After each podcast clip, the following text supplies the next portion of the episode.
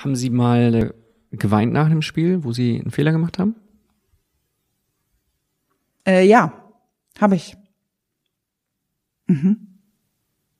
Ich habe einen grandios unterirdischen Strafstoß gepfiffen. Das war ganz schlimm. Und mein Assistent hat mich darauf aufmerksam gemacht und hat gesagt, also ich mache ja alles mit, aber das nicht. Phrasenmäher, der Fußballpodcast mit Kai Tramann. Und heute feiern wir im Phrasenmäherland eine Doppelpremiere. Denn erstmals habe ich einen Schiedsrichter zu Gast und erstmals begrüße ich einen weiblichen Stargast im Phrasenmäherland. Und zwar die wunderbare Bibiana Steinhaus. Die Bibi und ich, wir haben uns in einem Hotel in Düsseldorf getroffen, im Düsseldorfer Stadion, um genau zu sein, und haben eine kleine Nachtschicht eingelegt. Denn da die Frau Steinhaus so viel um die Ohren hatte an dem Tag, startete unser Gespräch erst um 22 Uhr und ging bis weit nach Mitternacht.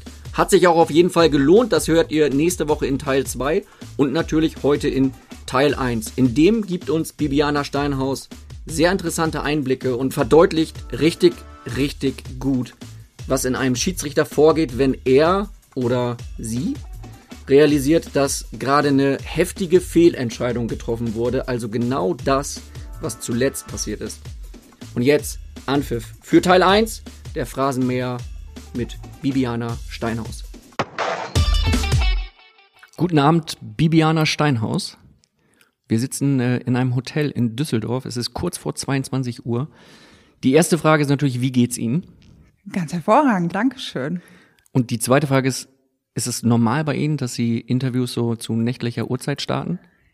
Ja, äh, vor allem haben wir gemeinsam die Gelegenheit genutzt, dass wir einen Termin finden konnten im Rahmen des DFB Schiedsrichterstützpunktes, der Montag, Dienstag hier diesen zwei Tage in Düsseldorf stattfindet. Und aus diesem Grund unsere Begegnung. Und ich bin froh, dass Sie so zeitlich flexibel sind, dass wir uns auch kurz vor Mitternacht noch zusammensetzen können. Absolut. Die äh, Situation ist für mich ein bisschen skurril, ähm, wo man hier auf den Gängen im Hotel langläuft. Überall rennen ein Schiedsrichter über den Weg. Ich habe schon versucht, den einen oder anderen äh, zu bestechen. Keiner ist bisher darauf eingegangen und von daher konzentrieren wir uns mal auf das Gespräch. Zwei Teile mit Ihnen. In Teil 1 werden wir sportlich. In Teil 1 geht es auch darum, dass ganz viele Köpfe aus der Bundesliga, die Sie kennen, Ihnen Fragen stellen werden. Meine Frage vorab. Was ist der schlechteste Spruch, den Sie bisher gehört haben in der Bundesliga? Was ist so das klassische Klischee? Welche Frage gibt es, bei der Sie sagen, boah, die kann ich nicht mehr hören, damit ich nicht so ganz ins Fettnäpfchen trete? Ähm, solange Sie nicht wissen möchten, äh, wo ich dusche nach dem Spiel, sind wir d'accord. In der Tat habe ich diese Frage nicht aufgeschrieben. Ähm, Wäre ich jetzt auch nicht drauf gekommen, weil. Das hätte ich jetzt auch behauptet. Ich muss mal einmal ganz kurz eben eine Frage streichen und dann können wir loslegen. Nein, Spaß beiseite. Starten wir mit einer kleinen Rubrik. Stellen Sie sich mal ganz kurz vor, sagen Sie den Phrasenmäher-Hörern, wie Sie wahrgenommen werden möchten. Was ihr über mich wissen solltet. Mein Name ist Bibiana Steinhaus. Ich bin nicht nur Fußballschiedsrichterin, ich bin auch Polizeibeamtin. Mein tägliches Morgenritual ist äh, viel Kaffee mit Milch und meine Lieblingsfarbe ist pink. Das ist jetzt ein Klischee. Sind wir nicht deshalb auch hier, um Klischees zu sprechen? Wir sind bei Bild. Äh, wir ernähren uns quasi von Klischees und Sie können uns einmal sagen, was Sie wirklich von uns halten. Das Bildbashing. Ich lese euch einfach zu wenig, um da wirklich eine Meinung drüber abgeben zu können. Was? Ernsthaft? Frau Steinhaus, bitte Sie. Also tatsächlich blätter ich häufig durch die Fußballbilder und gucke natürlich auch mal, wie die Schiedsrichterkollegen benotet werden. Aber ansonsten muss ich sagen, kann man sich an euren äh, Schlagzeilen nun wirklich nicht gerade festhalten. Die Noten, darauf kommen wir äh, später zu sprechen. Ich bereue gerade, dass ich die Hupe erst jetzt vorstelle und einführe, weil ansonsten hätte ich Ihre Antwort natürlich schon weggehupt. Die Hupe steht in der Mitte, die dürfen Sie zweimal nutzen, klingt fürchterlich, kommt aus dem 1-Euro-Shop. Und zwar dürfen Sie die benutzen, wenn eine Frage so stumpf und so blöd ist, dass Sie sagen, da habe ich keine Lust drauf. Ich darf sie auch zweimal nutzen. Und zwar, wenn mir Ihre Antwort nicht gefällt. Eine wäre jetzt quasi da schon gewesen, aber nun gut. Die erste Frage, und heute wollen wir Ihnen natürlich einen entspannten Einstieg ermöglichen, die kommt aus Hannover von Niklas Füllkrug. Hallo Bibi, hier ist Niklas Füllkrug und meine Frage an dich ist natürlich, welche ist die schönste Stadt der Welt? Ach, Niklas, das ist ganz einfach zu beantworten. Es ist natürlich unsere Heimatstadt Hannover. Ist das so? Ja, tatsächlich. Hannover ist eine wunderschöne Stadt im Herzen Niedersachsens. Wir haben knapp äh, 500.000 Einwohner. Und wir sind tatsächlich sehr froh um alle Menschen, die gerne an Hannover vorbeifahren, äh, über Hannover hinwegfliegen und unsere Stadt dann auch den Hannoveranern überlassen. Ein Hannoveraner war der letzte Gast im Phrasenmeer, das ist Per Mertesacker. Der sieht es sogar ähnlich und der stellt Ihnen direkt die nächste Frage. Liebste Bibi, hier ist der Per. Ich wünsche dir viel Spaß mit Kai und dem Podcast. Hier kommt meine Frage. Wir wissen ja beide, Hannover ist die schönste Stadt der Welt. Nun erzähl uns doch mal, was ist denn deine schönste Ecke in Hannover? Viel Spaß und viele Grüße von mir. Bis bald. Tschüss. Ganz herzlichen Dank, Per. Bis bald. Ich freue mich. Ja, was ist an Hannover so schön? Welche Ecken sind an Hannover so schön? Tatsächlich ist Hannover unglaublich vielfältig. Also mit dem Rathaus, das man natürlich von jeder Postkarte kennt, da gibt's einen ganz tollen äh, schrägen Fahrstuhl, mit dem man an die Spitze gelangt und eine wunderschöne Aussichtsplattform besteigen kann, so dass man bei fantastischem Wetter wirklich ähm, einen unfassbar schönen Blick über Hannover und äh, das Umland hat. Maschsee ist natürlich fantastisch und damit meine ich nicht nur das Maschseefest im August, was absolut feuchtfröhlich eine tolle Veranstaltung ist und äh, ganz viel Unterhaltungswert einfach auch bietet. Hannover hat ist eine sehr sehr sportliche Stadt hat äh, Bundesliga Fußball, hat Bundesliga Handball, äh, Bundesliga Wasserball. Also wir sind da sehr, sehr vielfältig aufgestellt in unserer Sportstadt. Die Eilenriede ist einer der größten Stadtparks in Europa tatsächlich und ist einfach wunderschön grün und äh, die Menschen sind sehr loyal und sind sich sehr verbunden. Hannover ist sehr familiär und ich lebe einfach unglaublich gerne da. Das hört man. Das ist ja quasi eine Liebeserklärung, eine Liebeserklärung. an äh, Hannover. Ja, ich, das ist so. Mir ist die Hupe jetzt zu schade. Ich kann sagen, Bremen ist noch schöner als Hannover. Also von daher bin ich bei der weltbesten, weltschönsten Stadt, bin ich eher doch bei Bremen. Aber wir liegen da ja gar nicht so weit auseinander. Ja, ich bin in der Mitte geboren worden. Wir so denken noch norddeutsch. Absolut. Eine Nachfrage habe ich ganz kurz. Das Maschseefest in Hannover ist feuchtfröhlich. Das heißt, wenn man da hingeht, dann sieht man nicht nur irgendwie Klaus Meine, der irgendwo hinter der Ecke steht und äh, Wind of Change pfeift, sondern auch Bibiana Steinhaus mit einem Bier in der Hand. Äh, äh, feucht ist der Maschsee ja per se. Es, es okay. handelt sich ja um ein Gewässer, also insofern. Und fröhlich sind die Menschen drumherum tatsächlich, die es sehr gut verstehen, miteinander äh, zu feiern, den Moment zu leben, die Sonne zu genießen, die lauen Abendstunden, ähm, mit einer tollen musikalischen Untermalung und natürlich äh, kommt auch das leibliche Wohl da nicht zu kurz. Sehr gut, sehr gut umschrieben. Was man alles beim DFB lernt, das ist schon, äh, schon sehr beeindruckend. Wir bleiben ein wenig im Fach Erdkunde und gehen weiter mit einer Frage, die aus Leipzig kommt. Ähm, Marcel Halstenberg von RB Leipzig hat eine Frage für Sie. Hallo Bibiane, hier ist Marcel Halstenberg von RB Leipzig und das ist meine Frage an dich. Dein schönstes Urlaubsziel? Was ist mein schönstes Urlaubsziel? Tatsächlich habe ich ja ähm, das Glück, dass ich mit und durch den Fußball ganz viele Ecken auf dieser Welt kennenlernen durfte, wo ich unter normalen Umständen niemals hingekommen wäre. Und das macht es, glaube ich, einfach auch aus. Auch den internationalen Fußball, dass man Menschen begegnet und Orten begegnet, denen man sich ganz positiv einfach öffnen muss und denen man begegnen darf. Das ist ein großes Geschenk und das ist ein großes Glück. Ähm, besonders gern tatsächlich war ich in Vancouver in Kanada. Für mich eine der schönsten Städte, weil Vancouver einfach alles bietet. Also mit einer halben Stunde Fahrt steht man in den Bergen und hat aber gleichzeitig irgendwie auch das Meer vor der Tür. Sehr schöne Stadt, sehr viel Kultur, sehr viel Sport, sehr viel, ja, ganz spannende Menschen oder macht auf mich zumindest einen sehr liberalen Eindruck. Und das fand ich sehr spannend. Also da war ich sehr, sehr gerne, weil diese Vielfältigkeit mich unglaublich beeindruckt hat. Spannend. Die nächste Frage kommt aus Bremen. Wie gesagt, auch ein sehr schönes äh, Reiseziel eigentlich, von äh, Hubertus Hess-Grunewald, dem Präsidenten von Werder Bremen. Hallo Bibiana, hier spricht Hubertus Hess-Grunewald, Präsident von Werder Bremen. Du leistest als erste Schiedsrichterin großartige Pionierarbeit in der Bundesliga. Gibt es auch noch andere Felder, wo du in Grenzbereiche vordringen möchtest? Lieber Hubertus, das ist aber eine schwierige Frage am späten Abend. Gibt es noch andere Felder? Also tatsächlich bin ich im Moment mit all meinem Wirken und all meiner Kraft und all meinen Gedanken als Schiedsrichterin auf dem Feld. Und ich glaube, dass, dass das der Aufgabe auch absolut angemessen ist. Natürlich wissen Hubertus und ich auch, dass ich die nächsten 20 Jahre nicht mehr durchpfeifen kann. Und ich würde mir wünschen und ich hoffe, dass es im Fußball andere Betätigungsfelder gibt, auf denen ich mich dann werde tummeln können. Was äh, schwebt Ihnen da so vor? Tatsächlich habe ich das gedanklich noch gar nicht genau umrissen. Aber für mich wäre es wichtig, dass ich all meine Erfahrungen, die ich in den letzten 24 Jahren Schiedsrichterei gesammelt habe.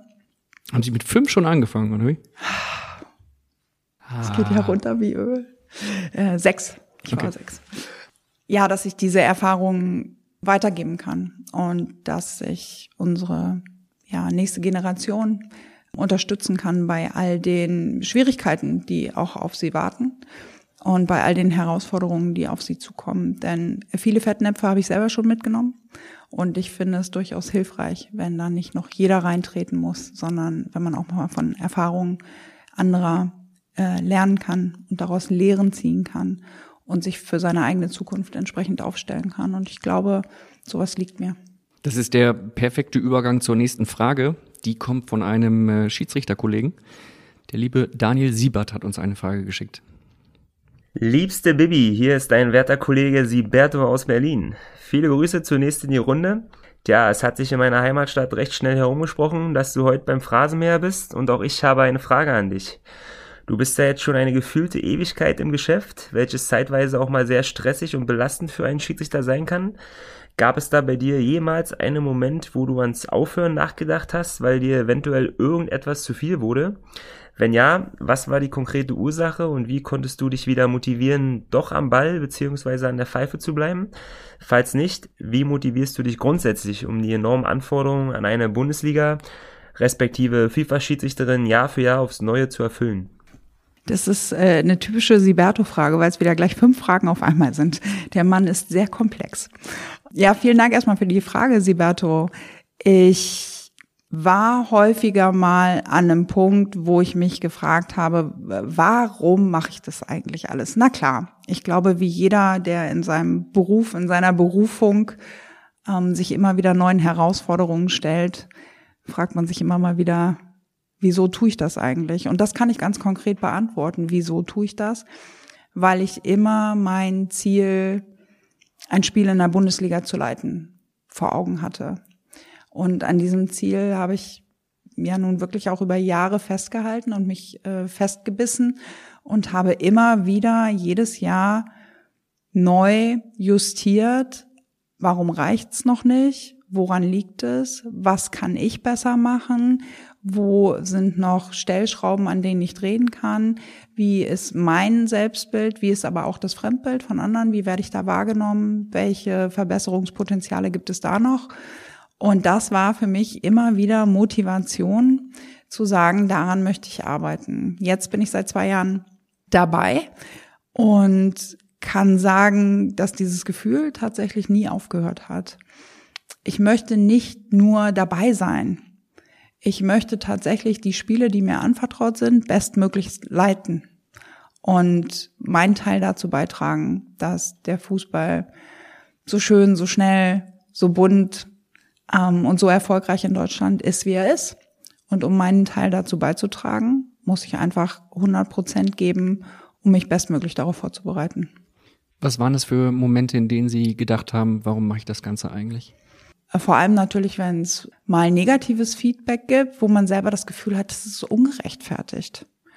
Also wo Kollegen vielleicht mal eine andere Meinung haben, Vorgesetzte eine andere Meinung haben, vielleicht aber auch die Medien mal andere Meinung haben. Und ich glaube, es ist aber auch wichtig für den Lernprozess, den eigenen, dass man an solchen Situationen wächst. Und ich glaube, ich bin daran gewachsen und ich habe mich eben nicht vergraben, sondern ich habe mich immer mit Kollegen ausgetauscht. Ich habe mir immer Unterstützung, denn dann auch in meinem emotionalen Umfeld gesucht, um mit solchen Situationen umzugehen, auch langfristig umzugehen. Was sind das für Personen, die Ihnen dann helfen? Zum einen natürlich Schiedsrichterkollegen, die mir nahestehen und die auch so eine Innenansicht haben. Das waren über die letzten Jahre natürlich Schiedsrichter wie zum Beispiel. Können wir endlich los? Ja, Moment, ich muss mir gerade noch ein Ticket organisieren. Äh, welche S-Bahn nehmen wir nochmal? Du holst dir jetzt am besten mal das Deutschland-Ticket. Das geht ganz schnell. Und schon können wir mit allen Bussen und Regionalbahnen fahren, wann wir möchten. Und auch wohin wir wollen? Ja, wir steigen einfach ein und müssen uns mit dem Deutschland-Ticket um keine weiteren Tickets kümmern. Egal, ob du montags damit ins Büro fährst oder wir spontan nach Berlin wollen. Oder am Wochenende ins Grüne. Okay, das heißt, wenn ich mit den Jungs zum Auswärtsspiel will, steige ich einfach mit meinem Ticket in die Regionalbahn und den Bus und fahre zum Stadion. ja, ganz genau. Aber jetzt geht's erstmal zum Shoppen in die Stadt. Und? Wann möchtest du losfahren?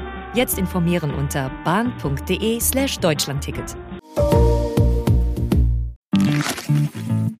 Äh, Peter Gagelmann, Thorsten Kienhöfer, die ja nun sehr, sehr fest im Sattel saßen über all die Jahre und die sich meiner sozusagen immer angenommen haben. Ne? Also die mich da sehr eng begleitet haben in den äh, Jahren. Und auch darüber hinaus. Also wir haben ja Coaches, die uns zugeteilt sind, mit denen wir immer engen Kontakt halten und viele Situationen besprechen. Und ich habe über zehn Jahre mit Eugen Striegel zusammengearbeitet. Und natürlich tauschen wir uns über viele Dinge aus, die auf dem Spielfeld geschehen, aber natürlich auch die drumherum geschehen. Also es gibt ja so viele Menschen in meinem Umfeld, die einfach so unglaublich viel Erfahrung haben, dass ich das sehr genieße, dass ich davon profitieren darf. Glauben Sie, dass äh, Thorsten Kienhöfer, den Sie jetzt gerade namentlich erwähnt haben, hier eine fiese Frage stellen würde? dass er mir eine Frage stellt, kann ich mir vorstellen. Ob es eine fiese ist, das glaube ich eigentlich nicht. Er macht es. Es ist nicht nur ein, das sind gleich zwei. Na dann los. Ja, liebe Bibi, hier ist dein Lieblingstotto. Und was ich dich schon immer mal fragen wollte, ist, warum haben wir eigentlich auf den Lehrgängen nicht viel, viel häufiger Roland Kaiser, Jürgen Markus und den ganzen anderen Schlagerstars gehuldigt und haben mal so eine richtige Schlagerparty gemacht? Das ist meiner Meinung nach viel zu kurz gekommen, oder?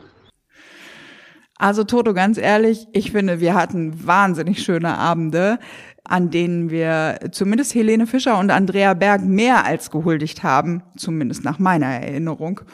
Also tatsächlich ist es so, dass wir äh, bei jedem Lehrgang, bei jeder Fortbildungsveranstaltung immer am Abschlussabend einen gemeinsamen Tisch hatten. Da wurden die Plätze auch vehement verteidigt. Die konnten auch nur vererbt werden sozusagen.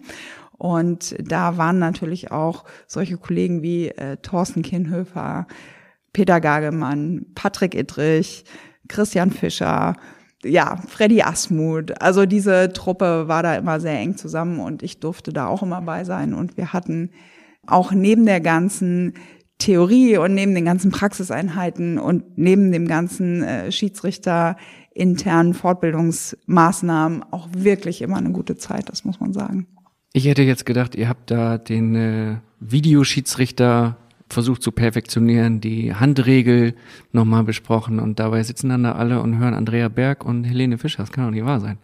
Tja, fünf Tage lang Videoschiedsrichter optimieren und am letzten Abend darf man es auch mal gehen lassen. Der Thorsten Kienhöfer ist mittlerweile Experte und mhm. schreibt für die Bild am Sonntag. Da ist er jetzt journalistisch tätig und Ja. deswegen darf er noch eine zweite investigative Nachfrage stellen. Und was ich dich auch noch fragen wollte, ist, hast du dich eigentlich zwischen Peter Gargemang und mir auf den Lehrgängen immer wohl und vor allen Dingen sicher gefühlt vor den ganzen anderen Strategen, die immer um dich herumschlawinert haben? Toto, ich weiß ja, dass du und Peter, dass ihr die einzigen seid, die es wirklich ehrlich mit mir meinen. Also natürlich, ich habe mich immer sehr, sehr wohl gefühlt und ich kann sagen, ich äh, vermisse euch beide sehr und nicht nur bei den Lehrgängen, sondern tatsächlich auch auf dem Feld. Ich finde, ihr habt immer großartige Arbeit geleistet. Ich bewundere euch sehr für das, was ihr auf dem Feld getan habt, was ihr für die Schiedsrichterei getan habt. Und ich finde es auch jetzt großartig, dass ihr beide in den Medien aktiv seid und dem Fußballfan ermöglicht, auch mal die Perspektive des Schiedsrichters einzunehmen und zu verstehen, was bei uns abläuft und welche Gedankenprozesse wir spielen, wie die genauen Regelauslegungen sind. Und das ist eine sehr, sehr wertvolle Arbeit und das unterstützt unsere Arbeit auf dem Feld sehr und dafür ein ganz herzliches Dankeschön. Der Thorsten Kühnhöfer nennt sich selbst Toto. Daniel Siebert nennt sich selbst Siberto. Sind das jetzt schon so die ersten brasilianischen Künstlernamen, die die Schiedsrichter sich verpassen oder? Ach, die hatten wir schon vor den Brasilianern. Wie lautet ihrer? Ist es Bibi oder hören Sie da gar nicht so gerne drauf auf den Namen? Also tatsächlich haben wir ja schon festgestellt, dass jeder, der bislang hier eine Frage stellen durfte, denn dann tatsächlich auch Bibi sagt. Und das ist für mich äh, völlig in Ordnung, denn das ist mein Spitzname seit eh und je. Und ich finde, dass man auch mit Spitznamen respektvoll umgehen kann. Und ich muss sagen, das haben bislang nicht nur die Fußballer, die jetzt hier Fragen gestellt haben, sondern auch denen, die ich auf dem Feld begegne, immer in bravouröser Manier geschafft. Und dann können wir ja gerne auch dabei bleiben. Es geht hier jetzt wild weiter. Und zwar kommen Fragen von äh, Alexander Hack von Mainz 05 und von Roman Bürki vom BVB. Die machen jetzt, wie Fußballer so sind, ne, das Thema Geschlechterkampf auf. Als erstes hören wir äh, Roman Bürki, der umschifft das Ganze noch und fragt so ein bisschen ruhiger und gelassener, ist so eher so der Schweizer unter den Fußballern. Und dann kommt jemand, der nachhackt. Der Kollege Hack aus Mainz. Wir hören uns mal in beide Fragen an. Ich würde Sie vielleicht fragen, also als Schiedsrichter muss man so ein bisschen dominant auftreten, wie sie es schafft gegenüber Männern, so viele Männer auf dem Platz und sie die einzige Frau, wie sie, wie sie das schafft, dass, dass die Männer so auf sie hören. Bibiana, ist so, es ist für dich anders äh, bei, bei Frauen zu pfeifen als, äh, als bei Männern. Hast du die Männer im Griff? Ähm, wenn ja, hast du nicht nur die Spieler im Griff, sondern auch, äh, sondern auch deine Assistenten. Und wie läuft es da ab? Beide ein bisschen schwer zu verstehen, beide so halb im Kabinengang aufgenommen, aber das Thema ist klar. Das Thema ist klar, logisch. Und die Frage ist auch nachvollziehbar, wenn äh, man sich damit auseinandersetzt, dass eine weibliche Schiedsrichterin mit, sagen wir mal, 22 Alpha-Tieren auf dem Platz agieren muss und möchte. Und ich glaube, eine Frage der Autorität sind nicht zwangsläufig gelbe und rote Karten, sondern eine Frage der Autorität und auch der Akzeptanz ist einfach auch immer eine Frage, wie respektvoll gehe ich mit den Menschen um, die mir anvertraut sind. Wie sprechen wir miteinander? Wie treten wir in Kommunikation? Und ich glaube, äh, was Spieler an mir schätzen, ist, dass ich sehr klar bin, dass ich eine hohe Kommunikation pflege und auch immer genau meine Erwartungshaltungen formuliere, so dass jeder selbst die Chance hat zu entscheiden, ob er sich an diesen Erwartungshaltungen orientieren möchte oder nicht. Und ich habe eine hohe Berechenbarkeit. Und das macht es, glaube ich, für Fußballer transparent und einfach mit mir zu arbeiten. Was bedeutet das konkret, eine hohe Berechenbarkeit? Dass der Spieler weiß, wie sie ticken und was sie machen werden im weiteren Verlauf des Spiels? Ich blöffe nicht. Ich kündige nichts an, was ich nicht bereit bin durchzuziehen. Und ich gebe jedem die Chance, freiwillig zu entscheiden, ob er sich an die Spielregeln halten möchte oder nicht. Das heißt, der Spieler weiß ganz genau, okay, wenn ich es hier übertreibe, dann gehe ich runter vom Platz und das war's dann für mich. Genau, ich finde es unheimlich wichtig, dass wenn man so eine Arbeitsbeziehung über 90 Minuten miteinander hat, dass man Erwartungshaltungen klärt. Also was erwarte ich als Schiedsrichterin vom Spieler und was erwartet der Spieler auch von mir? Also das ist ja, geht ja in beide Richtungen. Und das zu formulieren, finde ich unglaublich bereichernd für die gemeinsame Arbeitsweise. Denn dann, man weiß einfach, woran man ist, man hat eine Orientierung für beide Seiten und kann eben immer gucken, wie weit möchte ich das ausreizen und ich weiß dann in der Regel auch, wo die Grenzen sind. Also ich setze Grenzen, ich bin aber auch bereit, Grenzen zu akzeptieren. Und das finde ich für eine gelungene Zusammenarbeit unglaublich wichtig.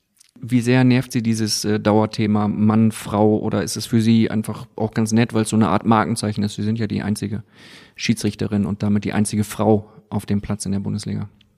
Markenzeichen würde ich es nicht nennen, aber es ist natürlich de facto so, dass ich die einzige Schiedsrichterin bin, die mit einem blonden Pferdeschwanz da rumläuft. Also ich habe natürlich einen höheren Wiedererkennungswert.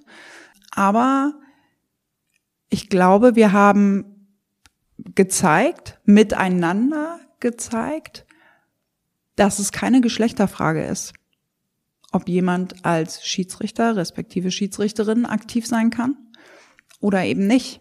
Es geht um Qualität, es geht um Leistung, es geht auch um Leistungsanspruch. Und ich bin jetzt seit zwei Jahren dabei. Ich glaube, das ist ein sehr akzeptierter Vorgang mittlerweile, der auch keinerlei besondere Beachtung mehr erfährt. Und das ist das größte Kompliment. Also wir haben in Deutschland gezeigt, dass es funktioniert, dass es funktionieren kann. Und ich würde schon sagen, dass die Bundesliga da Vorreiter ist und das auch für sich in Anspruch nehmen darf, dass sie sich so offen und so divers aufstellt, wie unser Fußball eben ist. Unser Fußball ist bunt, er ist vielfältig und er findet nicht nur im Profibereich statt, sondern eben auch in vielen anderen Bereichen unseres alltäglichen Lebens. Und ich finde, das ist eine deutliche Positionierung auch der DFL und des DFB, wie wir unseren Fußball sehen. Jetzt wäre es eigentlich an der Zeit, bei äh, so klugen, intelligenten Sätzen von Ihnen, dass ich jetzt das Bildklischee bediene und muss mal richtig einen raushaue und mal richtig eine selten dämliche Frage stelle. Ich bin bereit. Oder einfach so ein bisschen den äh, Macho-Faktor hochdrehe, aber das muss ich ja gar nicht selber machen, denn dafür habe ich ja meine Leute.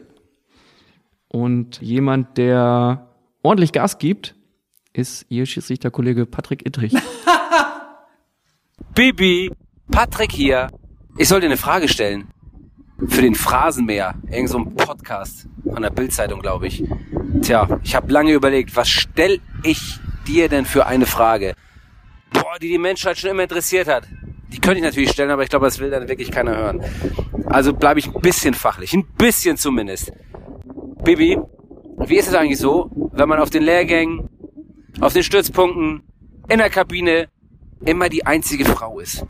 Wie ist das eigentlich? Immer alleine, nie ist irgendwie eine andere Frau dabei. Ja, ganz selten, vielleicht mal die Katrin Rafalski oder so, aber sonst, oder die Riem, aber sonst bist du immer alleine. Wie, was ist das für ein Gefühl? Ist das okay für dich? Hast du dich damit arrangiert oder war das für dich immer schon völlig in Ordnung? Ja, das ist meine Frage. Relativ simpel. Ach ja, doch, eins fällt mir noch ein. Falls der Thorsten Kinnhöfer dir auch eine Frage stellen sollte, ja, zu irgendwelchen Schlagergeschichten und da irgend sowas schon wieder, nimm den bitte nicht ernst, weil der hat nämlich so gar keine Ahnung. Bibi, mach gut, viel Spaß. Ja, danke, Patti. Es wurde auch Zeit, dass hier endlich mal eine hochqualifizierte Frage auftaucht, Herr Kollege. Und tatsächlich ja nicht nur Schiedsrichterkollege, sondern auch Polizeikollege.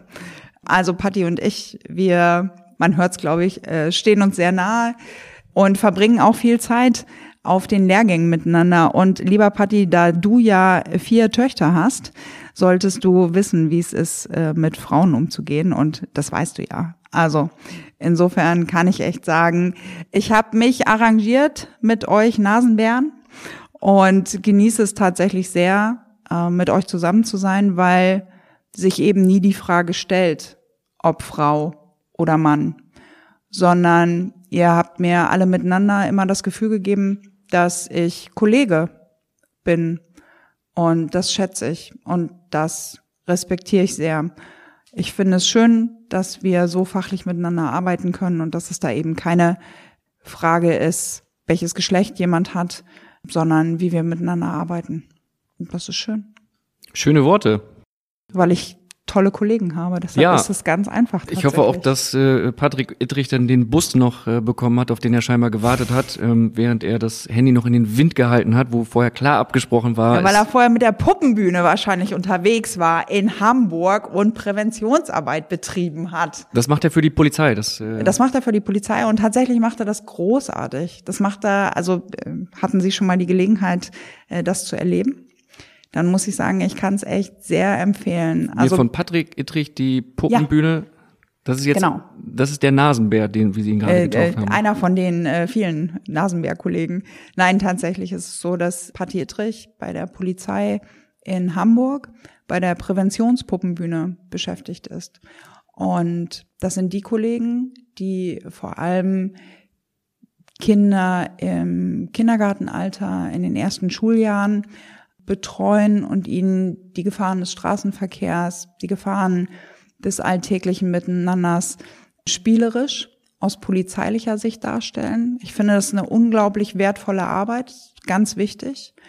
Und Patti hat ja tatsächlich selber vier Mädels zu Hause und hat ein unglaublich tolles Gespür, ähm, wie er mit diesen Kindern arbeitet und wie er ihnen polizeiliche Situationen spielerisch näher bringt, so dass sie, glaube ich, tatsächlich sicherer durchs Leben gehen. Und das finde ich toll, Patti. Ah, Du kannst was. Klingt hervorragend und es ist sehr interessant, was man hier alles so über die Kollegen erfährt, also über ihre Schiedsrichterkollegen. Wir stürzen uns mal auf ein Thema, das heißt Videobeweis. Und der passende Fragensteller, das ist der Lukas Radetzky aus Leverkusen. Hallo, hier ist äh, Lukas Radetzky, der Torwart von Bayern 04 Leverkusen. Äh, Frau Steinhaus, äh, was halten Sie eigentlich von äh, Videobeweis und der ganzen Geschichte? Ja, vielen Dank für Ihre Frage. Da würde ich gerne eins vorweg schieben, denn der Videobeweis heißt natürlich fachlich Videoassistent. Tatsächlich ist es nicht nur Makulatur, sondern beschreibt sehr deutlich, welchen Beitrag der Kollege vor dem TV-Bildschirm wahrnimmt, denn er ist ein Assistent des Schiedsrichters. Aber das, was nicht funktioniert, und da müssen wir jetzt mal ein bisschen salopp werden hier, das ist der Videobeweis. Also umgangssprachlich. Es funktioniert ja noch nicht so ganz. Ich finde, wir haben uns rasant entwickelt mit den Anforderungen, die ähm, auf die Schiedsrichter zugekommen sind. Und deshalb finde ich es eben nochmal so wichtig zu betonen, dass es eben Videoassistent ist. Nur weil sich der Videoassistent meldet und sagt, äh, Schiri, schau doch nochmal drauf, denn ich habe hier eine andere Wahrnehmung nach den Bildern, die ich sehe, ist es am Ende des Tages die Entscheidung des Schiedsrichters. Also der Videoassistent hat die gleichen Möglichkeiten wie der Schiedsrichterassistent, der mit der Fahne in der Hand an der Außenlinie hoch und runter äh, läuft und den Schiedsrichter unterstützt. Und ich glaube, sich das immer wieder vor Augen zu führen, dass es eine zusätzliche Unterstützungsleistung ist, ist erstmal für den Prozess unglaublich wichtig. Warum war da mal Sand im Getriebe? Ist. Wenn ich einmal einhaken darf, aus meiner Sicht ist es immer noch. Das- Zumindest was die gut, das können wir ja Kommunikation gleich angeht. noch, äh, das können wir ja gleich noch diskutieren. Ich glaube, wir haben es am Anfang versäumt, den Fußballfan, den Zuschauer mitzunehmen in diese Prozesse, die da ablaufen. Und wir haben das nicht gut genug erklärt, was wir tatsächlich dort tun, wie die Arbeit eines Videoassistenten aussieht, in welche Prozesse wir eingreifen können und unterstützen können und wo es äh, tendenziell überhaupt gar nicht möglich ist. Ähm, da hätten wir besser sein können. Und ich glaube, diese Arbeit haben wir in den letzten Monaten wirklich nachgeholt. Und das war auch unglaublich wichtig und auch echt überfällig.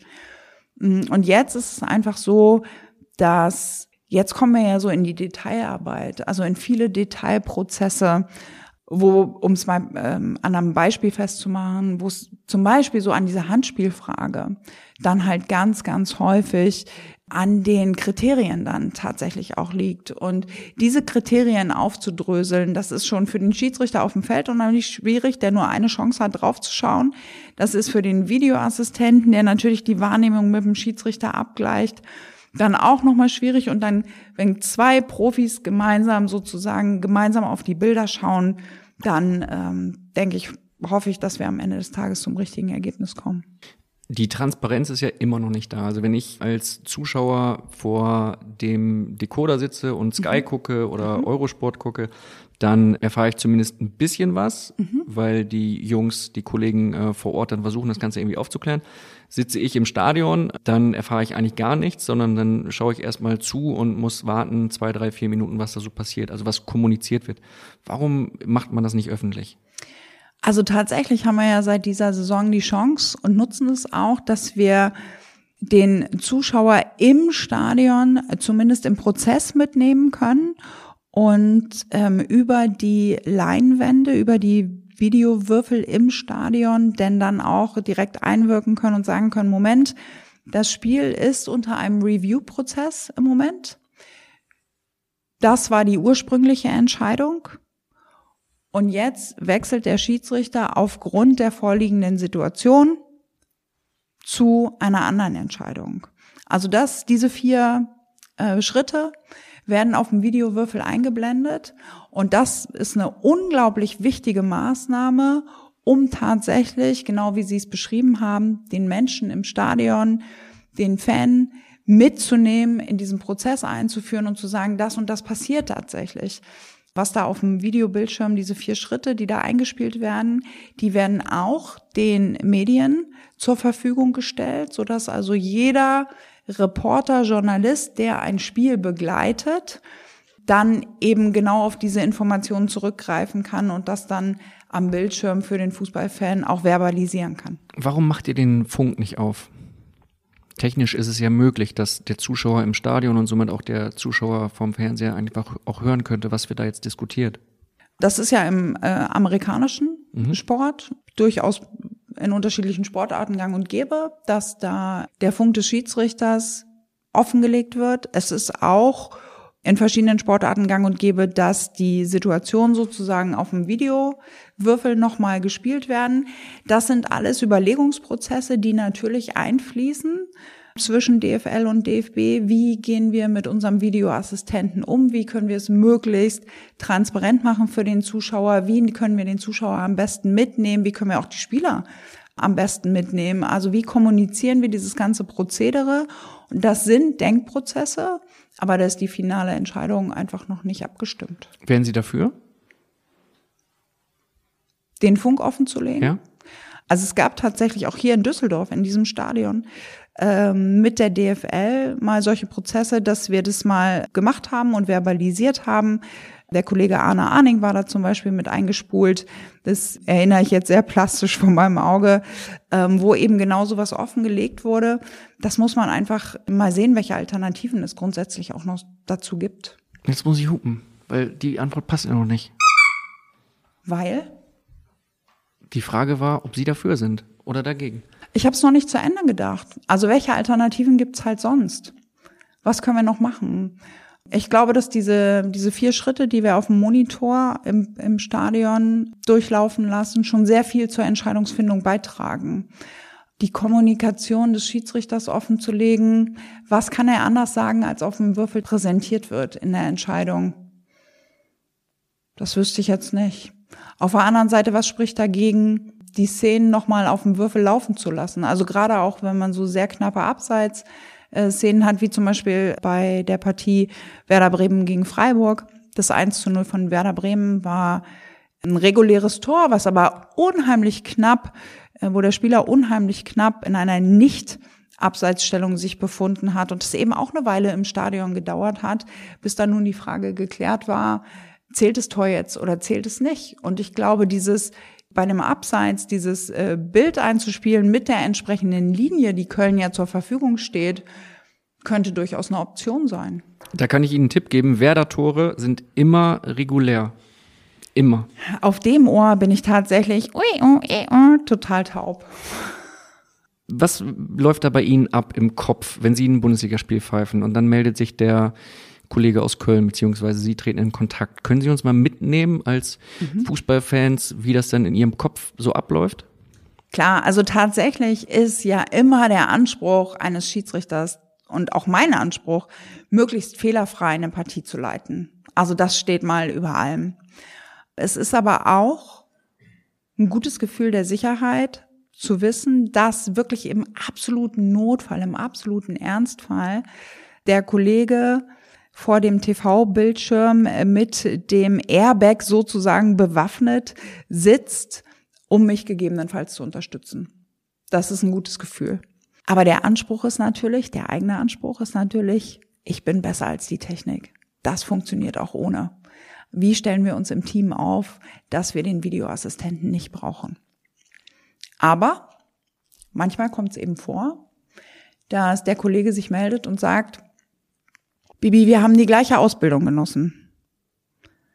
Und wir gucken durch die gleiche Schiedsrichterbrille. Und ich bin mir sicher, wenn du eine zweite Chance hättest, die Situation so zu sehen, wie ich sie gesehen habe, vielleicht auch aus einem anderen Blickwinkel als dem, den du auf dem Feld hattest, dann würdest du anders entscheiden. So lange? Also solche langen Sätze kommen damit. Wir haben die gleiche Ausbildung genossen. Nein, natürlich nicht. Also die, Hallo, die. Ko- nein, die Kommunikation ist ist selbstverständlich, die Kommunikation ist selbstverständlich sehr viel kürzer. Aber Sie haben ja gefragt, Ja. nehmen Sie mich auf den Prozess mit. Und der Prozess ist natürlich schon so, dass Was landet bei Ihnen im Ohr? dass der Kollege mich bestmöglich unterstützen will. Also ich weiß ja, wenn mein Kollege sich meldet, dann tue ich in der Regel erstmal gut daran, hinzuhören, weil der hat ja einen Grund, dass er sich meldet. Und was er sagt ist, ich empfehle dir einen On-Field Review, Mhm. dann öffne ich dieses äh, Fenster, also mach Also dieses das TV-Signal, ja. genau. Und auf dem Weg zum Bildschirm erzählt er mir schon, was mich da erwartet. Okay. Also da sagt er mir schon, pass auf, ich zeige dir gleich eine zum Beispiel Strafstoßsituation, Frage Handspiel ja oder nein. Erstmal zeige ich dir den Kontakt, wo hat der Ball die Hand berührt und dann zeige ich dir den Ablauf in verschiedenen Geschwindigkeiten. 50 Prozent Geschwindigkeit, 75 Prozent Geschwindigkeit, 100 Prozent Geschwindigkeit. Und dann gleichen wir die Kriterien ab. Also ist der Arm oberhalb der Schulter, äh, macht er die Körperoberfläche größer, ist er ausgestreckt oder ist er vielleicht ganz eng am Körper geführt? Ist es eine Bewegung, ist es eine Drehbewegung, sieht er den Ball kommen, ist es ein Schuss aufs Tor vielleicht, dann bedeutet es ja auch gleichzeitig gelbe Karte. Also diese Dinge gleichen wir dann ab, so dass ich, wenn ich die Review Area verlasse, mich mit meinem Kollegen abgestimmt habe, was die Entscheidung ist und was der nächste Schritt ist. Und dann schließe ich entsprechend das Videofenster mit dem, ähm, Mit dem Signal Zeichen? Mhm. und äh, präsentiere die Entscheidung. Klingt eigentlich nach etwas, was äh, für alle zugänglich sein sollte. Also auch vom Tonsignal her, von der Audiospur her. Dass es eigentlich etwas wäre, was der Zuschauer im Stadion auch durchaus mithören könnte. Den Wenn- Abstimmungsprozess. Ja. Finde ich spannend. Also würde ich als Ja, Zuschauer also- total begrüßen. Spannend. Äh, Also wenn er jetzt nicht, nicht ja das mit der, mit der Frage. Hallo Bibi, wir haben die gleiche Ausbildung genossen und so, dann ne, würde der ein oder andere schon Bier holen gehen in der Zwischenzeit, aber der Rest ist schon, äh, schon gut und spannend. Ja, aber also das muss ich sagen, das sind Prozesse, die ja sonst auch im Schiedsrichterteam stattfinden. Also zwischen Assistent und Schiedsrichter bei der Frage, steht vielleicht jemand in einer Abseitsposition und greift er ein oder greift er nicht ein oder das sind ja normale Kommunikationsprozesse, die da ablaufen und die normalerweise eben nicht öffentlich gemacht werden. Das ist ja so ein bisschen so, als wenn der Fußballtrainer nochmal die Presse einlädt in der, in der Kabine vorm Spiel zur Ansprache, wie wir dieses Spiel gestalten wollen. Also da weiß ich jetzt nicht, ob man äh, so tief reingehen muss. Aber nochmal den äh, Prozess zu verdeutlichen, die Entscheidungsfindung zu verdeutlichen, das sollte in unser aller Interesse sein, äh, das möglichst transparent zu gestalten. Was ist momentan für Sie schwieriger? Was ist vielleicht ein bisschen nerviger? Der Videoassistent oder die neue Handregel? Nichts von beiden ist nervig, weil das der Anspruch des Fußballs ist und der Entwicklung des Fußballs, der wir uns einfach stellen müssen und ja auch wollen. Also es sind neue Anforderungen, okay, ähm, aber nichts davon ist in irgendeiner Form negativ zu bewerten. Wie stellen wir uns auf die Anforderungen ein? Das Handspiel, die Handspielregel ist ja nicht neu. Aber die FIFA hat schon sehr deutlich nochmal die Kriterien umrissen, ab wann ein Handspiel strafbar ist. Und wir in Deutschland, wir halten uns auch an diese internationale Auslegung und ähm, gehen der Sache entsprechend nach und halten uns sehr stark an die Kriterien, die das Regelwerk entsprechend vorsieht. Können Sie die äh, neue Handauslegung noch in wenigen Sätzen erklären? Verständlich für mich als Bildreporter, das muss man immer dazu sagen, ne? möglichst einfache Wörter, kurze Sätze, nicht zu viele davon, dann kriege ich alles mit. Ja, also vor allem geht es darum, befindet sich der Arm in einer natürlichen Bewegung, in einem natürlichen Ablauf für den Prozess, den der Spieler gerade beschreibt. Oder ist der Arm vom Körper abgespreizt und ver vergrößert die Körperoberfläche. Alles, was oberhalb Schulter ist, sozusagen, da läuft der Spieler eben Gefahr, dass auf Handspiel entschieden wird. Auch wenn er vielleicht den Ball gar nicht kommen sieht. Ein Spieler mit Händen überm Kopf ausgestreckt ist eben keine natürliche, das gehört zu keiner natürlichen Bewegung, auch nicht, wenn man hochspringen möchte. Und insofern sind das äh, zum Beispiel Kriterien, die auf ein Handspiel schließen lassen. Jetzt sind wir sehr fachlich mittlerweile und müssen irgendwie den Bogen wieder kriegen, weil wir sind ja nicht der Podcast des äh, Kicker, sondern immer noch ein Bildpodcast. Wenn ich wir jetzt haben doch so schon alle Emanzipationsfragen eigentlich abgeschlossen. Ja, deswegen könnten wir jetzt auch mal wieder ein bisschen, äh, bisschen platter werden. 2010 gab es einen kleinen Vorfall mit Peter Niemeyer, der damals bei Hertha aktiv war und der ihn versehentlich im Spiel an die Brust getatscht hat. Jetzt könnte ich darüber lachen und Witze machen oder eine Frage von Peter Niemeyer einspielen. ja. Hallo Frau Steinhaus, hier ist Peter Niemeyer. Uns verbindet ja eine eher peinliche und etwas unangenehme Begegnung miteinander, die mich lange begleitet hat und auch heute immer noch ab und zu begleitet. Und jetzt meine Frage an Sie. Sagen Sie doch mal, wann ist Ihnen denn das letzte Mal so was richtig Peinliches passiert? Ach Peter, ich muss sagen, wir haben diese Situation damals ja beide mit Humor genommen. Das war auch im Rückblick immer noch die richtige Entscheidung. Und da sind wir eigentlich auch schon beim Thema Humor ist für unangenehme Situationen sicher auch immer mal angebracht. Also es gibt auch viele Fettnäpfe, die ich in meinem Leben so mitgenommen habe und was war der Prise letzte große? Humor hat noch nie geschadet. Der letzte große. Boah, da muss ich passen. Kein Fettnapf? Nichts passiert? Wenn es nichts gibt, dann äh, kommt die nächste Frage. Ich glaube Ihnen das. Dann Sie machen einen sehr ehrlichen Eindruck. Von daher Danke. nehme ich das jetzt mal, akzeptiere ich das mal so. Marcel Janssen hat eine Frage an Sie. Der Präsident vom äh, Hamburger Sportverein. Moin, moin, liebe Frau Steinhaus, hier ist der Marcel Janssen. Ich habe eine Frage, die würde mich sehr interessieren, und zwar aus Schiedsrichtersicht. Wo ist da der größte Unterschied zwischen erster und zweiter Liga? Liebe Grüße, Marcel Janssen. Liebe Grüße nach Hamburg. Und tatsächlich muss ich sagen, der größte Unterschied zwischen der zweiten Liga und der Bundesliga ist die Geschwindigkeit. Die Geschwindigkeit des Spiels als solches, die taktische Ausrichtung, die Umsetzung der Mannschaften, das findet schon alles sehr viel schneller statt. Die individuellen Talente einzelner Spieler sind ausgeprägter. Und die Spielstruktur ist in der Bundesliga deutlich klarer zu erkennen, auch für mich als Schiedsrichterin. Ja. Mhm. Dann brauchen Sie quasi eigentlich dieses, was Sie vorhin erzählt haben, dann in der Review Area mit äh, 100 Prozent, 75 Prozent, 50 Prozent braucht man in der zweiten Liga eigentlich gar nicht, weil es eh schon so langsam abläuft. so weit würde ich jetzt auch nicht gehen. Also von langsam zu schnell, äh, da gibt's schon verschiedene Facetten. Nein, äh, das nicht. Aber es ist schon so, dass in der Endgeschwindigkeit des Spiels die Bundesliga schon nochmal deutlich schneller ist. Da gibt's doch bestimmt 100.000 Statistiken zu. Was ist denn los? Seid ihr da nicht vorbereitet? Ich bin grundsätzlich, ich bin grundsätzlich nie vorbereitet. Also mit Statistiken zur Spielgeschwindigkeit in der zweiten Liga sowieso nicht. Das ist ja das Schöne, um letztmalig diesen Vergleich Bremen-Hamburg zu bemühen, muss man sich ja nicht immer mit der zweiten Liga auseinandersetzen. Das kann dann der Marcel machen. Das macht er ja auch gut. Das war vorerst die letzte Frage von äh, bekannten Bundesliga-Köpfen. Eine kommt noch zum Ende von Teil 1. Das ist dann die Überleitung in Teil 2. Die stellt Julian Nagelsmann.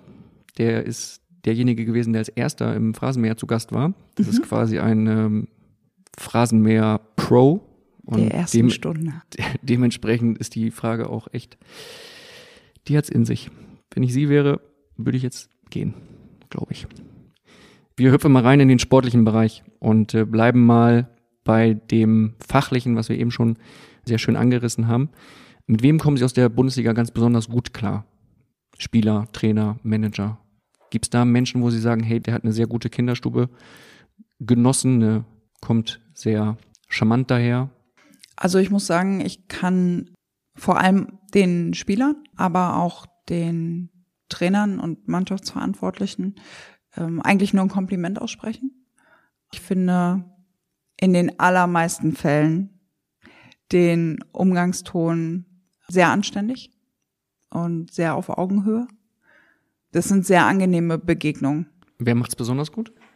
Muss ich da jemanden herausheben? Das würde ich eigentlich ungern tun, weil es wirklich viele nette Begegnungen gibt. Frau Steinhaus, wir sind bei Bild, wollen Ja. den Namen wissen.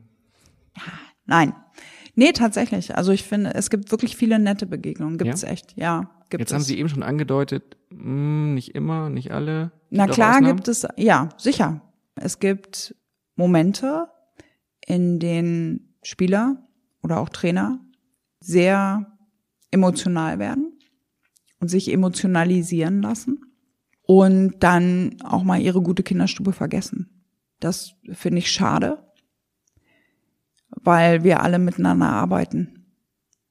Und auch da gebührt der Anstand, dass man seine Wortwahl entsprechend äh, formuliert.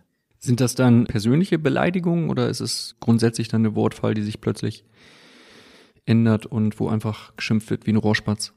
Ich glaube tatsächlich, dass es vor allem grundsätzliche Formulierungen sind, die vielleicht manchmal auch, das kann ich nicht beantworten, aber man könnte den Eindruck haben, absichtlich und gewollt gewählt werden, um die Zuschauer zu animieren, Medien zu animieren, Position zu beziehen.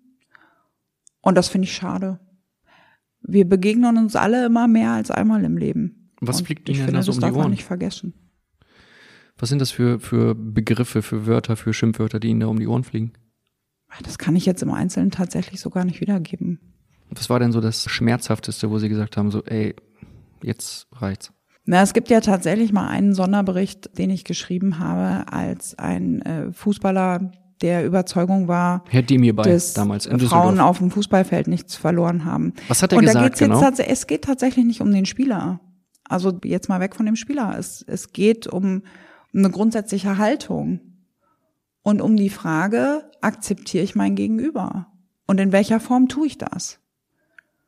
Und das ist einfach etwas, was ich erwarte. Ich erwarte von einem Fußballer, ich erwarte von einem Trainer, ich erwarte von einem Manager, dass er sich gegenüber anderen anständig verhält, respektvoll verhält, die Arbeit wertschätzt. Und das heißt nicht, dass man in der Sache nicht mal unterschiedlicher Meinung sein kann. Das heißt aber, dass man anständig miteinander umgeht. Und das heißt auch, dass man sich seiner Vorbildfunktion für alle diejenigen bewusst ist, die am nächsten Wochenende in den Ligen vor Ort auf dem Fußballplatz stehen. Und das sind alles unsere, das sind unsere Kinder, das sind unsere Jugendlichen, die uns zugucken, die die Bundesliga als Vorbild haben und die, wo sich das alles nächstes Wochenende auf den Fußballplätzen bei Ihnen um die Ecke, bei mir zu Hause um die Ecke, in unseren lokalen Vereinen wiederfindet. Und wir haben da eine Vorbildfunktion. Und ich erwarte auch, dass die wahrgenommen wird. Ist das ein fehlender Einfluss von Trainern, äh, Managern? Weil eigentlich geben die ja dann äh, die Verhaltensweise auch auf dem Platz dann vor. Ich sage, dass wir alle große Möglichkeiten haben, mit unserem Tun auf unsere Gesellschaft positiv Einfluss zu nehmen. Und ich würde mir wünschen, dass wir dieser Verantwortung nachkommen. Sie drücken das so schön positiv aus. Weil ich ein sehr positiver Mensch bin und immer an das Gute im Menschen glaube. Das ist gut. Deswegen haben Sie mir auch jetzt mit dem äh, Podcast hier eine Chance gegeben. Da bin ich, äh, bin ich äh, immer noch fasziniert davon, dass Sie das gemacht haben. Ja, je, jeder macht mal Fehler. Ist halt so. Auch bislang muss ich sagen, fühle ich mich noch, ne? sehr wohl in Ihrer Gesellschaft. Vielen Dank. Das ist gut. Dann äh, können wir jetzt mit den Fragen äh, noch ein. Ja, Herr Nagelsmann. Ich warte noch auf Der Herrn kommt, Nagelsmann. der kommt noch. Der kommt noch. Den Spannungsbogen, den müssen Sie jetzt aushalten. Oh gut, okay. Wie bereiten Sie sich äh, konkret auf das jeweils nächste Spiel vor? Sehr detailliert. Ich beschäftige mich mit den Mannschaften, mit den Mannschaften. Ich beschäftige mich mit der Spielphilosophie. Ich beschäftige mich mit einzelnen Spielern, weil ich es unerlässlich finde, sich intensiv vorzubereiten. Also das machen die Mannschaften ja auch. Die bereiten sich ja auch auf ihren jeweiligen nächsten Gegner intensiv vor und stellen danach ihre eigene Strategie auf. Und so mache ich es auch. Ich muss einfach wissen, wer spielt welche Pässe, wie wird, wo wird der Ball erobert, wie wird der Ball verteidigt, wie hoch steht, äh, steht eine Mannschaft, wie hoch greifen die an, wie tief lassen sie sich fallen, über welche Seiten es sind bevorzugte Routen welches sind die Schlüsselspieler, wie sind die Sechser eingebunden. Also all das sind Dinge, mit denen ich mich beschäftige. Wirklich? Das, ja, das klingt ja nach 14 Stunden Videoanalyse, bevor sie dann irgendwie Samstag um 15.30 Uhr dann die Pfeife in die ja, na klar. Hand nehmen. Das ist detaillierte Videoanalyse. Ich habe einen Auftrag. Und der ist von immenser Bedeutung. Und zwar nicht nur für mich, sondern auch für die Mannschaften. Und ich nehme das sehr ernst. Machen Sie die alleine, die Videoanalyse, oder haben Sie dann auch noch einen Videoanalysten oder irgendjemanden, der das zusammen mit Ihnen auswertet und sagt, Mensch, Bibiana, ich habe dir da schon mal was vorbereitet, guck dir mal das und das an. Also sowohl als auch. Also ich schaue sehr intensiv nach. Bei ähm, auf vielen Portalen kann man ja heutzutage alle möglichen Situationen auswählen, die Bild Mannschaften zum Beispiel, zum Beispiel äh, die Mannschaften äh, bewegen. Aber ich tausche mich natürlich auch mit Kollegen aus die vielleicht Hinspiele geleitet haben oder die gleiche Begegnung im letzten Jahr geleitet haben, die ganz aktuell Begegnungen mit den entsprechenden Mannschaften hatten.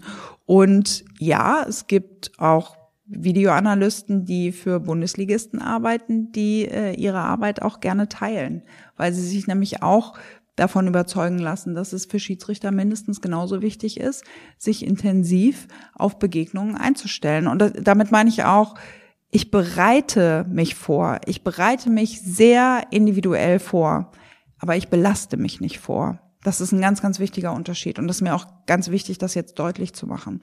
Also nur weil etwas irgendwie bereits neunmal passiert ist, heißt es ja nicht, dass es beim zehnten Mal genauso sein muss. Es heißt aber, dass ich sensibel bin für diese Situation und mich beim zehnten Mal in eine bessere Ausgangsposition bringen kann, um das zu entscheiden. Und ich muss wissen, welchen Typen ich begegne auf dem Feld. Weil ich danach ja auch meine eigene Strategie ausrichte, wie ich mit den Mannschaften umgehe.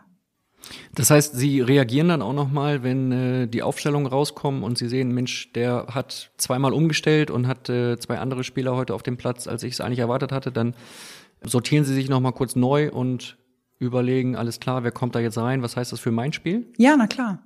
Und nicht nur, was heißt das für mein Spiel, sondern auch, was heißt das für unser Spiel? Also für unser Spiel im Team, ich mit meinen Assistenten. Was heißt das denn für unser Spiel?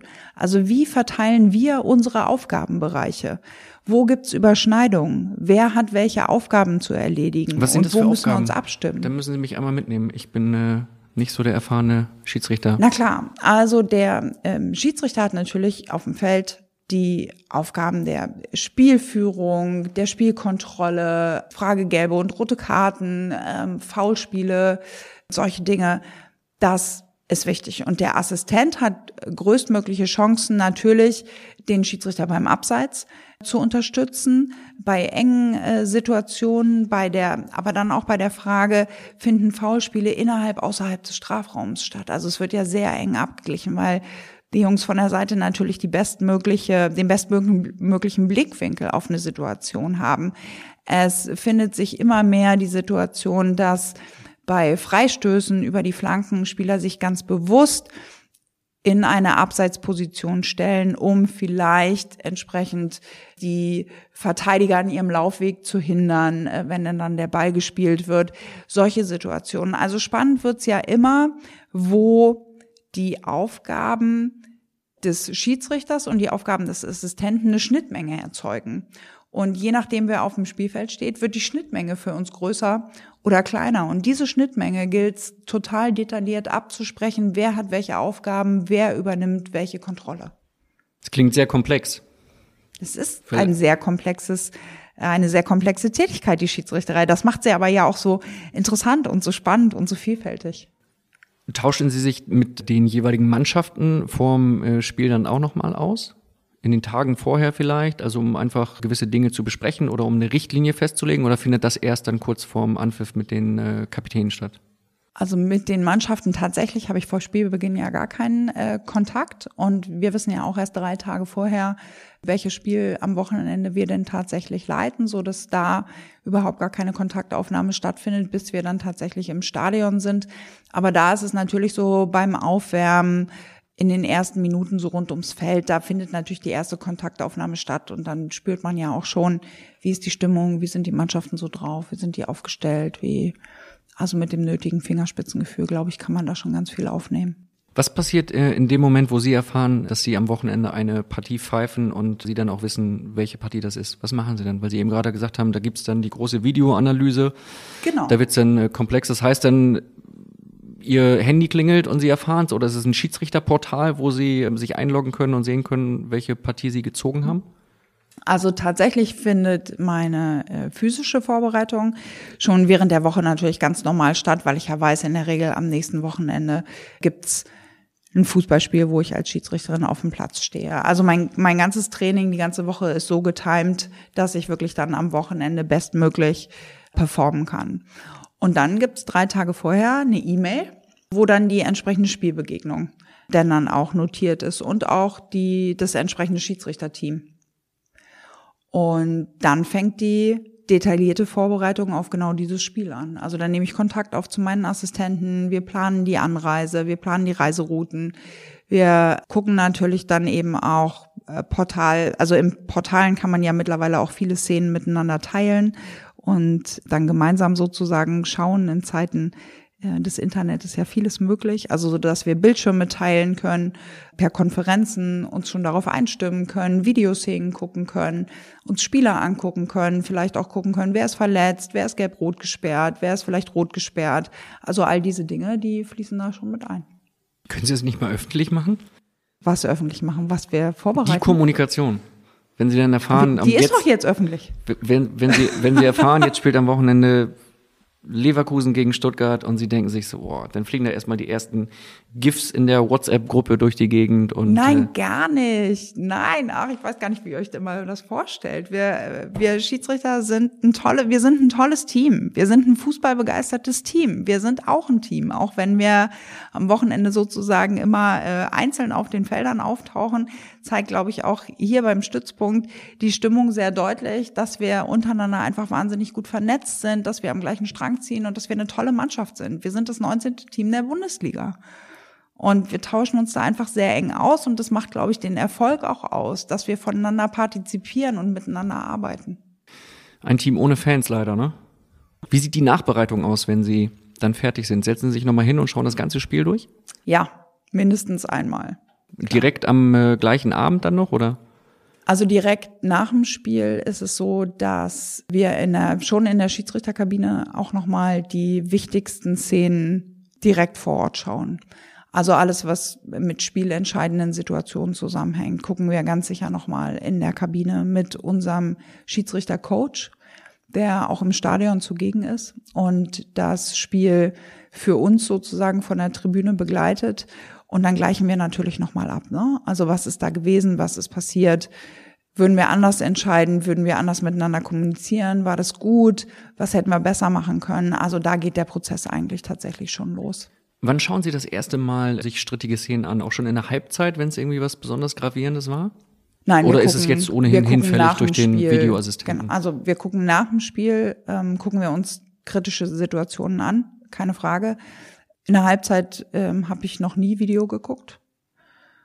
Und wie Sie ja sagen, also wenn es krass falsch wäre, dann hätte sich der Videoassistent ja schon gemeldet. Gibt's da jemanden, der Ihnen Nachrichten aufs Handy schickt, wo Sie wissen, okay, wenn es irgendwie ganz brisant gewesen ist, dann checke ich mal einmal kurz mein Telefon und habe einen Vertrauten, der zu Hause sitzt oder vielleicht im Stadion ist? Aber würde mir das tatsächlich weiterhelfen? Oh, manchmal gibt's ein gutes Gefühl. Ich kann für mich sagen, dass ich in den Situationen, wo ich entscheide, eigentlich schon vom Bauchgefühl ziemlich genau weiß, ob ich richtig gelegen habe oder nicht. Und also spätestens mit dem Feedback, was man in der Regel erhält äh, von den Zuschauerrängen und auch den Trainerbänken weiß man eigentlich auch schon in der Halbzeit, wie das so gelaufen ist. Wie lange verfolgt Sie äh, so ein Spiel? Wie lange verfolgt Sie einen Fehler? Also wie lange verfolgt mich ein Spiel? So wie ich mich ungefähr drei Tage auf ein Spiel vorbereite, so wirkt ein Spiel tatsächlich auch nochmal drei Tage nach.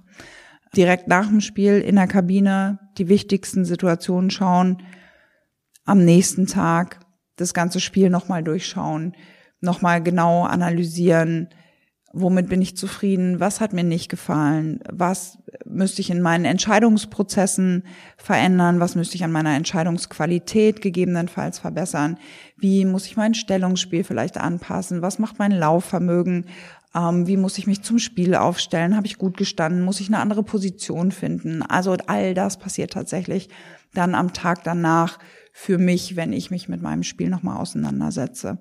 Und ich setze mich nicht nur alleine damit auseinander, sondern natürlich zum einen auch mit meinen Assistenten, mit meinem Team.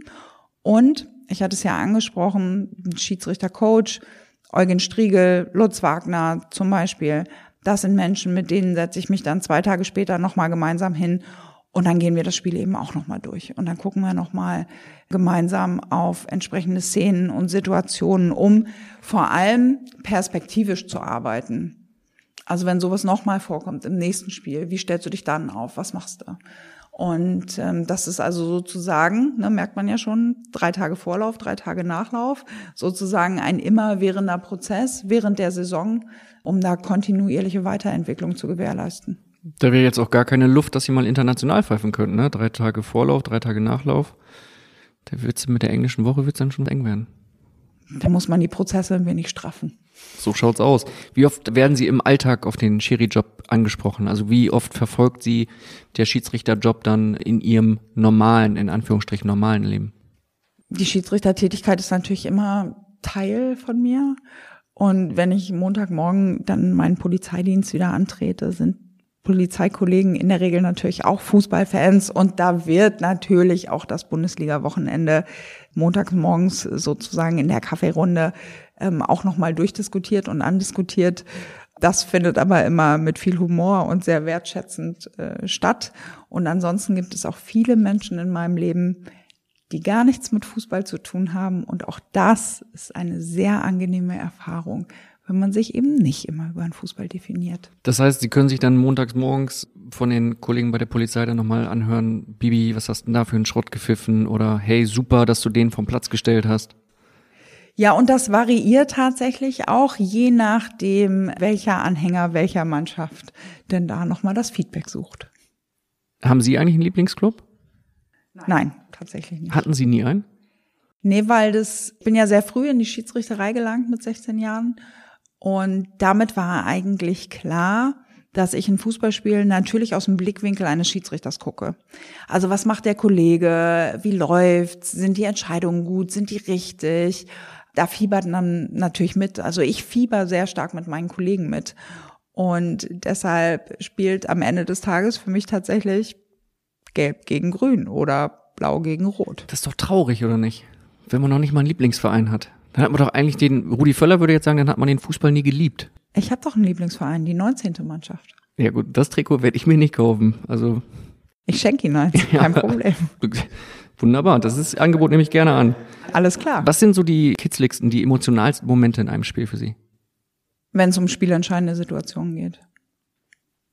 Also Situationen, die maßgeblich Einfluss auf das Spielgeschehen haben und das Resultat des Spiels. Was passiert da? Geht der Puls hoch oder wird die Rübe einmal rot oder versuchen sie sich schnell zu orientieren, schnelle Absprache mit den Assistenten? Was passiert da in dem Körper? Weil das ist ja eine Extremsituation, mhm. wo sie plötzlich entscheiden müssen, okay, pfeife ich oder pfeife ich nicht. Genau. Klar, unter höchster körperlicher Belastung einen klaren Kopf behalten. Nicht emotionalisieren lassen. Aber geht das immer? Meistens, meistens funktioniert es ganz gut und der Polizeijob und die Ausbildung hilft da sehr. Also nicht emotionalisieren lassen und sauber abarbeiten, was die Spieler uns anbieten. Und dann kommt es tatsächlich nicht auf die Schnelligkeit einer Entscheidung an, sondern auf die Sicherheit und die Richtigkeit einer Entscheidung. Also weil Sie sagten gerade schnell mit den Assistenten abstimmen. Schnell ist nicht maßgeblich. Richtig ist maßgeblich. Und wenn es da mal eine Sekunde länger dauert, dann ist das so. Wie würde Ihr perfektes Spiel aussehen, wenn Sie jetzt die Augen zumachen könnten und könnten sagen, das wäre mein Traumspiel? 100% richtige Entscheidung. Das wäre mein Traumspiel. Also Sie schließen die Augen, kann man jetzt im Podcast leider nicht hören. ähm, Ich hab's getan. Sie würden anpfeifen, 15.30 und dann würde alles einfach völlig entspannt laufen. Würde es keine strittigen Szenen geben oder würde es welche geben und Sie würden immer richtig liegen? Was wäre das perfekte Spiel? Äh, Das perfekte Spiel wäre natürlich samstags 15.30 Uhr, weil das damit einhergeht, dass es wahrscheinlich ein Bundesliga-Einsatz äh, wäre.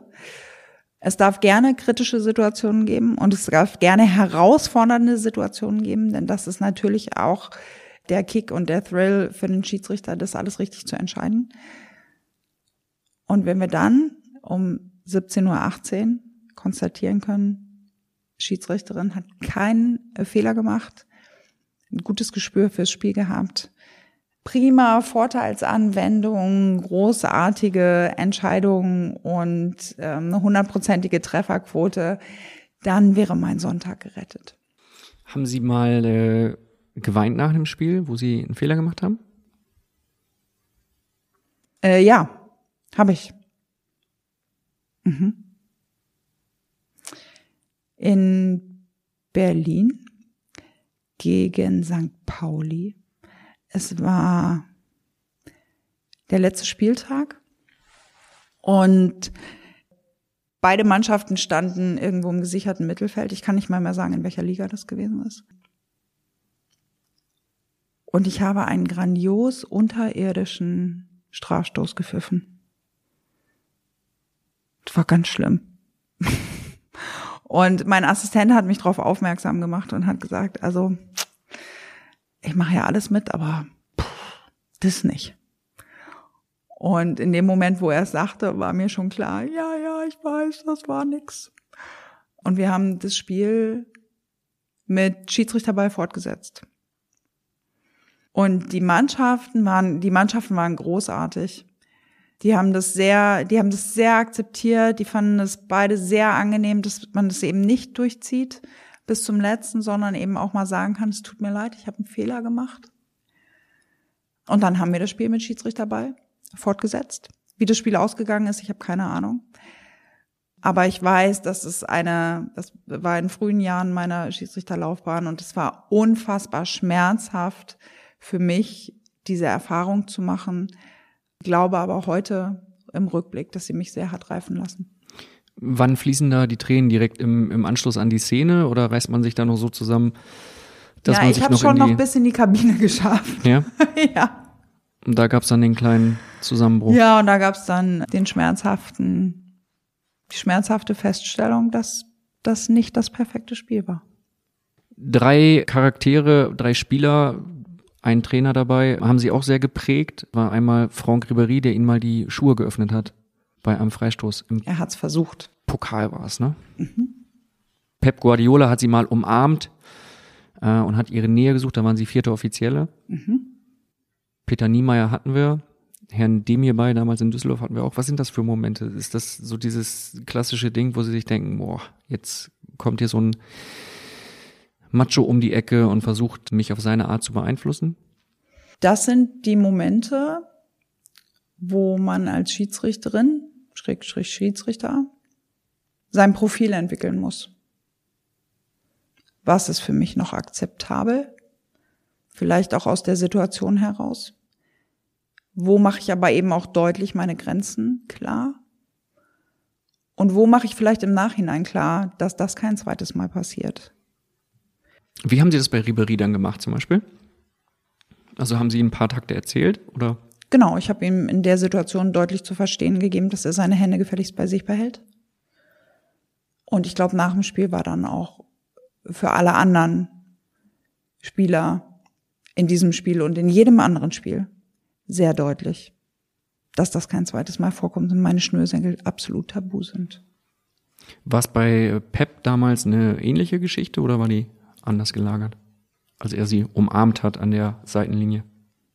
Das hat ja eine Vorgeschichte gehabt, denn wir sind ja schon 90 Minuten durch ein sehr emotionales Spiel gemeinsam gegangen. Gladbach gegen Bayern München. Und das Spiel, ich glaube, das endete sogar mit einem Unentschieden, so dass er als Trainer des FC Bayern München nicht zufrieden war und es durchaus in den 90 Minuten ausgereizt hatte, was seine Tätigkeit, seine Coaching-Tätigkeit auf der Bank anging. Und er das auch wusste. Und dieser Annäherungsversuch sozusagen tatsächlich am Ende dann so sein Friedensangebot war, was ich aber dann nicht mehr bereit war anzunehmen für diesen Tag. Wie ist es denn weitergelaufen bei weiteren Begegnungen? Ganz harmonisch. Entspannt. Ja. Man begegnet sich ja immer mehr als einmal. Das ist richtig. Und wenn Sie Julian Nagelsmann das nächste Mal begegnen, dann seien Sie ihm nicht böse. Er stellt Ihnen jetzt eine Frage. Die ist natürlich sehr lieb gemeint und mit der Antwort haben Sie eine Woche Zeit, weil die müssen Sie erst in Teil 2 geben. Wir beenden hiermit den ersten Teil des Phrasenmeers mit der Frage von Julian Nagelsmann und dann gibt's nächste Woche die Antwort von Ihnen. Dann sage ich an dieser Stelle schon mal ganz herzlichen Dank. Es hat mir total viel Spaß gemacht. Und an alle lieben äh, Fußballkollegen, Präsidentenkollegen äh, und Schiedsrichterkollegen da draußen, die äh, Fragen übersandt haben, ganz herzlichen Dank. Ich freue mich, euch alle bald wiederzusehen. Jetzt die Frage von äh, Julian Nagelsmann und damit ist dann noch Schluss mit lustig und in Teil 2 Witz. Wild. Hallo, hier spricht Julian Nagelsmann. Hallo Frau Steinhaus, ich habe eine Frage und zwar, da Sie ja mit Howard Webb verheiratet sind, äh, zwei Schiedsrichter zu Hause, würde mich mal interessieren, wie Sie mit Streitigkeiten umgehen. Ob es da nur eine Verwarnung gibt oder auch einen Feldverweis. Die Antwort von Bibi Steinhaus, die hören wir nächste Woche und in der Zwischenzeit gebe ich dir einen kleinen Tipp. Wenn du Lust hast, kannst du den Phrasenmäher abonnieren und zwar kostenlos. Bei iTunes, bei Spotify, Deezer, Soundcloud oder in deiner Podcast-App kannst du dir das Gratis-Abo für den Phrasenmäher ziehen. Dann bekommst du immer eine Nachricht, wenn wieder frische Ware fertig ist. Und wenn du dann noch Bock hast, da würde ich mich riesig freuen, kannst du gerne eine positive, eine schöne Nachricht, eine schöne Bewertung bei iTunes schreiben. Das hilft mir, das hilft dem Phrasenmäher, diesem kleinen Herzensprojekt. Und ähm, ich freue mich auf Teil 2 nächste Woche mit Bibi Steinhaus.